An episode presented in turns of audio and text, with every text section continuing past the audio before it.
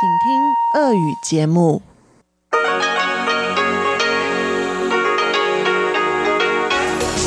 эфире Международное радио Тайваня. Здравствуйте, дорогие радиослушатели! В эфире Международное радио Тайваня и вас из тайбэйской студии приветствует ведущая Анна Бабкова.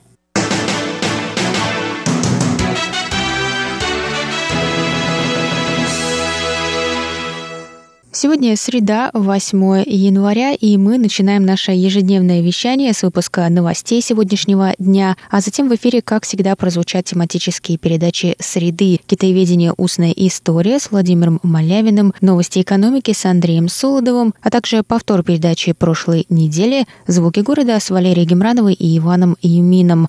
Также важное объявление. С пятницы 10 января мы прекращаем вещать на частоте 9590 кГц и переходим на частоту 9490 кГц. Там мы будем вещать с 11 до 12 UTC. Повторяю, 9490 кГц с 11 до 12 UTC, а вещание на частоте 5900 кГц остается как раньше. С 17 до 17.30 UTC. Что ж, а теперь давайте к новостям.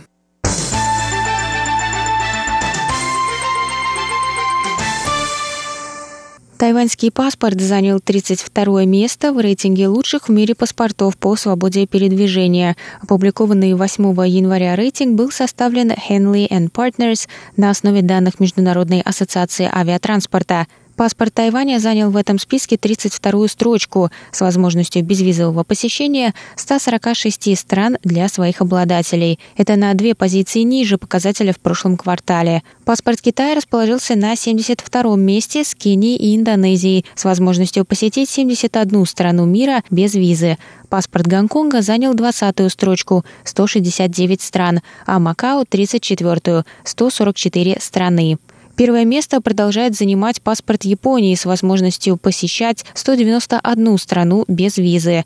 На второй строчке находится паспорт Сингапура – 190 стран, и на третьей – Германия и Южная Корея с возможностью посещения 189 стран в безвизовом режиме. Паспорт Российской Федерации занял 51 место, рядом с Микронезией. Держатели этих паспортов могут свободно въезжать в 118 стран мира.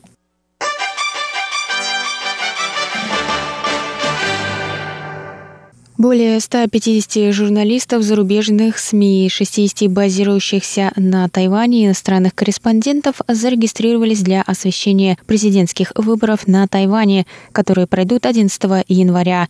Об этом 7 января сообщила пресс-секретарь Министерства иностранных дел Китайской Республики Джоан Оу.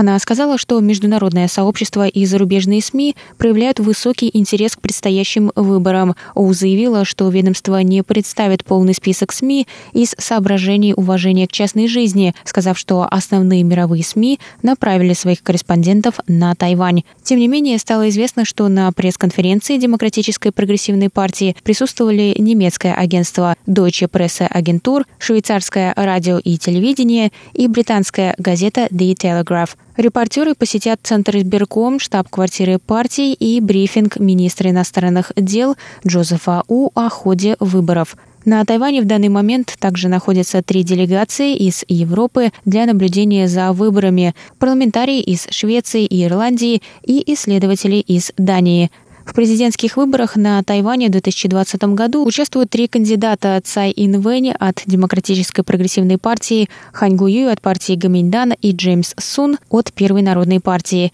Кроме того, более 600 кандидатов примут участие в выборах 113 депутатов законодательного юаня.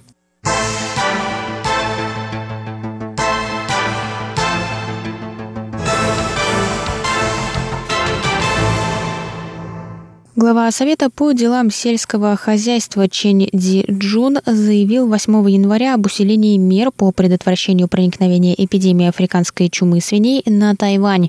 Он сказал, что приближение каникул по случаю Нового года по лунному календарю представляет повышенную угрозу. В последний год вирус распространился на 11 азиатских стран. Заболевание не опасно для человека, но смертельно для свиней. На данный момент Тайваню удается сдерживать проникновение вируса через свои границы. Для этого весь багаж прибывающих на Тайвань пассажиров тщательно досматривается на наличие продуктов с содержанием свинины. Ввоз таких продуктов карается высокими штрафами до 1 миллиона новых тайваньских долларов. Это около 33 тысяч долларов США. Праздничные дни по случаю Нового года по лунному календарю начнутся 23 января. Чень отметил, что прибывающие с высокой вероятностью будут вести подарочные коробки с закусками, в которых может содержаться свинина. Правительство отправит 300 дополнительных инспекторов в аэропорты для проверки багажа.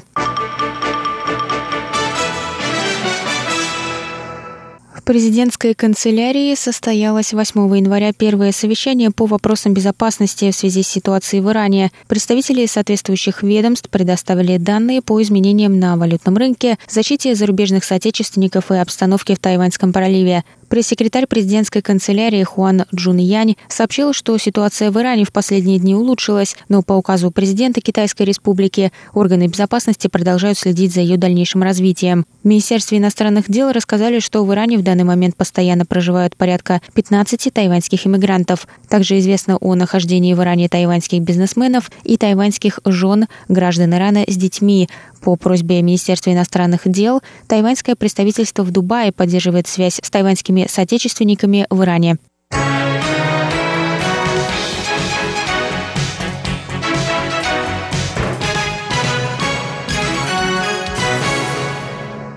Тайбэйское метро выпустило три новогодних жетона при участии храма Гуаньду, чтобы отметить наступающий год крысы по китайскому гороскопу. Об этом сообщили представители метро 7 января. Жетоны будут представлены в трех цветах – красным, оранжевым и желтым. На каждом будет написано по китайскому иероглифу «Фа» – процветание, «Цай» – богатство и «Динь» – золото. Продажи начнутся 16 января в автоматах станции метро Гуаньду. Один жетон будет стоить 100 новых тайваньских долларов, около 3 долларов США. Всего будет выпущено 30 тысяч праздничных жетонов. Каждый жетон рассчитан на две поездки без ограничения по расстоянию.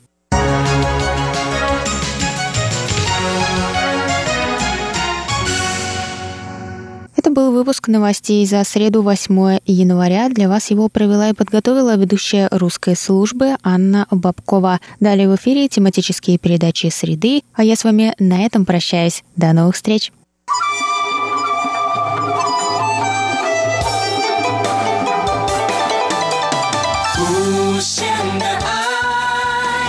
全世界传开，永恒的关怀。